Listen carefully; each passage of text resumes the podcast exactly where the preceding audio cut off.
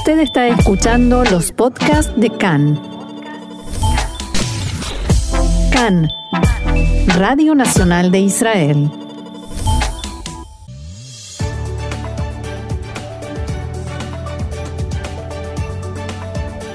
Shalom, shalom, queridos oyentes. Brujim Abaim, muy bienvenidos a este nuestro encuentro cotidiano aquí en CAN, Radio Reca en español, Radio Nacional de Israel. Desde los estudios de Cannes en la ciudad de Tel Aviv los saluda Roxana Levinson con el gusto enorme de estar con ustedes como cada día y deseándoles hoy también Shabu Tov, una muy buena semana para todos. Y Shabu Tov también para Alon Meckler, allí en los controles y puesta en el aire. Y estamos como siempre en la radio FM 100.3 y 101.3, en internet www.can.org.il, en nuestra página de Facebook, Can en Español, en Twitter, arroba Can Radio y en todas las plataformas de podcast. No lo olviden. Y vamos a comenzar porque hoy, domingo 12 de enero, 16 de Tebet, estos son nuestros titulares. Irán admite que derribó el avión ucraniano la semana pasada por un error humano. Medios norteamericanos informan que la inteligencia israelí ayudó a Estados Unidos en el operativo en el que mató a Qasem Soleimani. El Likud pide a la Corte Suprema que prohíba al asesor letrado de la Knesset tratar la inmunidad para Benjamin Netanyahu.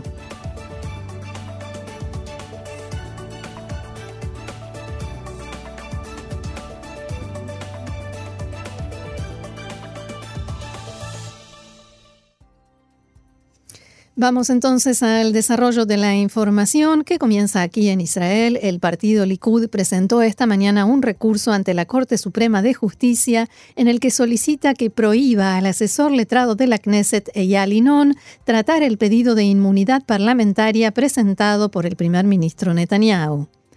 En el Likud alegan que Inon se encuentra en situación de grave contradicción de intereses debido a que su mujer, la abogada Amit Merari, es miembro de alto rango del equipo de la Fiscalía que se ocupó de las causas en las que el, el primer ministro está acusado de soborno, fraude y abuso de confianza. También solicitan a la Corte que invalide el informe entregado por Inón en el que sostuvo que no hay impedimento alguno para que se conforme la comisión de la Knesset que debe tratar el pedido de inmunidad y para que éste se debata y se someta a votación en el Pleno del Parlamento. Desde el partido Abodá Gesher aseguraron que el Likud se comporta con hipocresía cuando solicita que la Corte Suprema intervenga en el trabajo del Parlamento y en el Frente Democrático dijeron que Netanyahu lleva a cabo una mafiosa campaña de persecución contra todo aquel que se interpone entre él y su inmunidad. El primer ministro Netanyahu difundió anoche un video en el que critica con dureza al asesor letrado de la Knesset.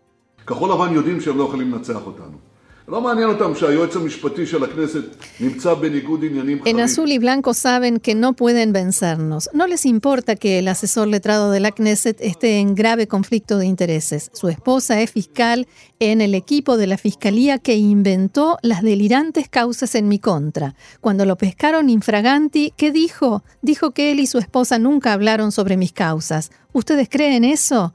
¿Ellos piensan que somos estúpidos? Palabras del primer ministro Netanyahu. Y el ministro de Finanzas, Moshe Kahlon, se retira de la actividad política, al menos en forma temporal. Esta mañana le solicitaron su aprobación para incluir su nombre en la lista de candidatos del Likud a las próximas elecciones y anunció que no está interesado.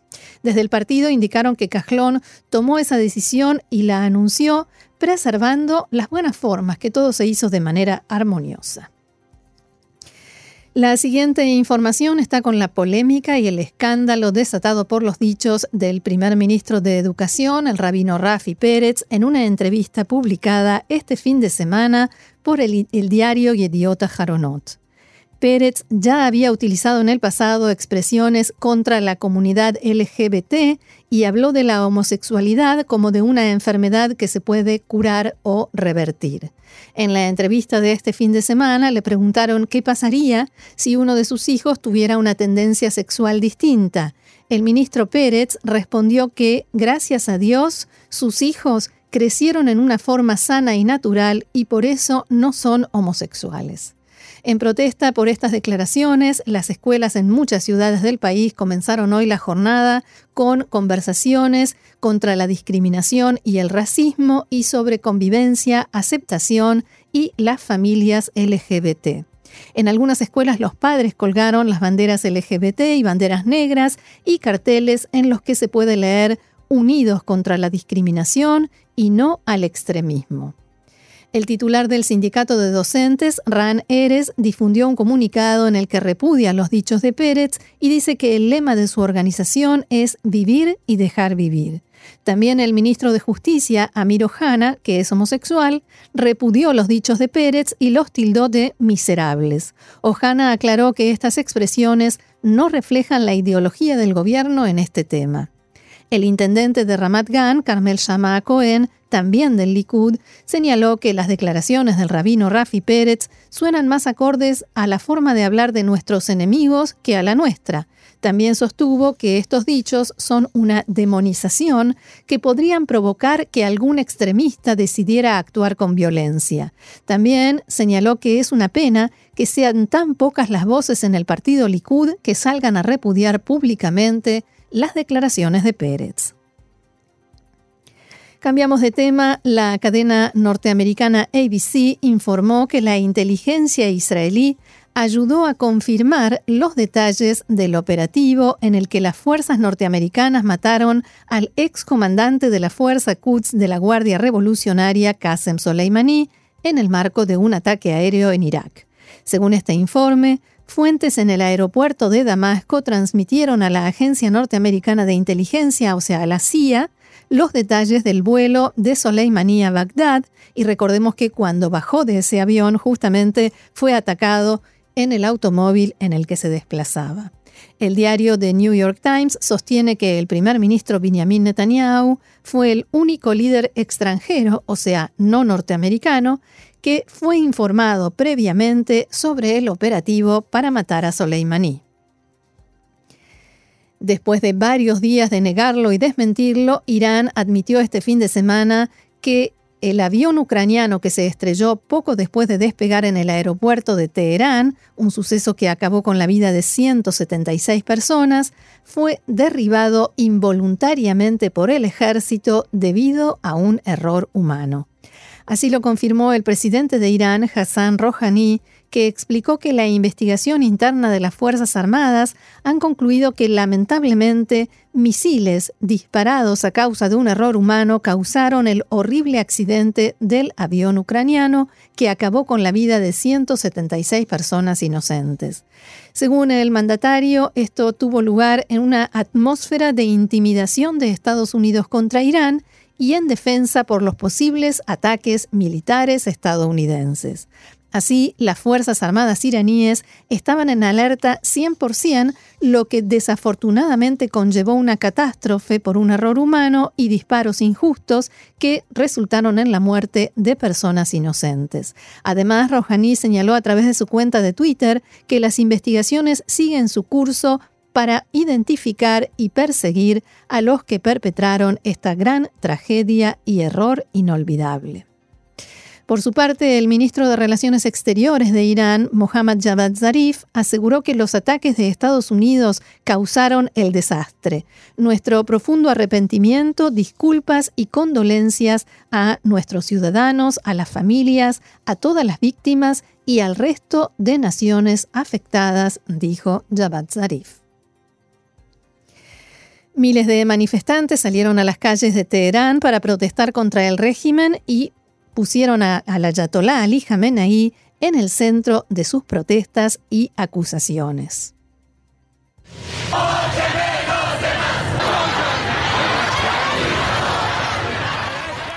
Algo que se escuchaba así en una grabación difundida a través de redes sociales que se podía ver, en la que se podía ver una multitud concentrada frente a la puerta principal de la Universidad Amir Kabir de Teherán, gritando Jamenei nos avergüenza, vete del país y consignas también contra la Guardia Revolucionaria. El activista iraní Alireza Asami, que no vive en Irán, fue quien difundió estas imágenes y explicó a la cadena CNN que los videos fueron grabados por los propios participantes en las protestas que quieren mantener el anonimato por motivos de seguridad. En este contexto, el embajador británico en Irán, Rob McKer, fue arrestado ayer durante las protestas contra el gobierno y pasó más de una hora retenido. El embajador había sido acusado de fomentar las protestas y de haber hecho movimientos sospechosos durante la manifestación. El gobierno en Londres acusó a Teherán de violación flagrante del derecho internacional.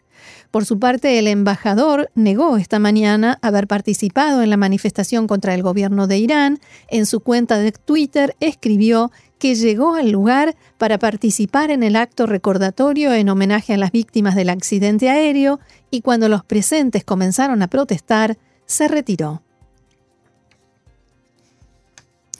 Y el primer ministro Netanyahu dijo hoy que los manifestantes en Irán son personas valientes y merecen vivir en libertad. Al comienzo de la reunión de gabinete, Netanyahu dijo que Irán no solo reprime a su pueblo y centraliza la actividad terrorista en Medio Oriente, sino que también provocó la muerte de 176 personas en el avión ucraniano. Iran lied. Just as they lied about their secret nuclear program, they're lying now about the downing of the Ukrainian aircraft. They knew from the start that they had downed it. Irán mintió, del mismo modo como mintieron sobre su programa nuclear secreto, están mintiendo ahora sobre el derribo del avión ucraniano. Lo sabían desde el principio que hubo un derribo no intencional, pero mintieron en forma intencional. Otro asunto. Este fin de semana falleció el sultán de Omán, Qaboos bin Said al-Said, a los 79 años y considerado el gobernante más longevo de la región del Golfo Pérsico y uno de los mediadores por excelencia de las últimas décadas en la política internacional. Tras conocerse la noticia, el primer ministro Netanyahu envió a Omán su mensaje de condolencias y recordó Hace un año el sultán Qaboos me invitó junto con mi esposa a una visita importante y emotiva, durante la cual ofreció su ayuda para impulsar la paz y la estabilidad en la región. También el canciller Israel Katz difundió un mensaje de condolencias en el, que destacó al sultán Qaboos como un hombre valiente que hizo mucho por su pueblo y por la paz en la región. El primer ministro Netanyahu también saludó al sucesor de Qaboos y expresó su deseo de que continúe la política exterior y la actividad de Omán por la paz regional. El titular del Partido Azul y Blanco, Benny Gantz, dijo en su mensaje de condolencias que Medio Oriente ha perdido a un líder que aportó mucho a la estabilidad de la región. En Ramallah, el presidente de la autoridad palestina, Mahmoud Abbas, decretó tres días de duelo en las instituciones públicas. El líder de Hamas, Ismail Haniyeh, se comunicó con el ministro de Relaciones Exteriores de Omán, Yusuf bin Alawi, y le expresó sus condolencias. Y por supuesto, desde todos los países de la región y de la comunidad internacional, los líderes se sumaron al duelo a través de diferentes mensajes, y comunicados. Y el nuevo sultán de Omán, Haitham bin Tariq al-Said, se comprometió en su discurso de asunción a mantener la política mediadora de su predecesor, predecesor, dije, basada en la coexistencia pacífica y la no interferencia. El elegido de 65 años era el hombre que figuraba en el testamento del fallecido sultán y es considerado como un experto diplomático muy próximo al, al proceso de toma de decisiones por parte de la cúpula de gobierno.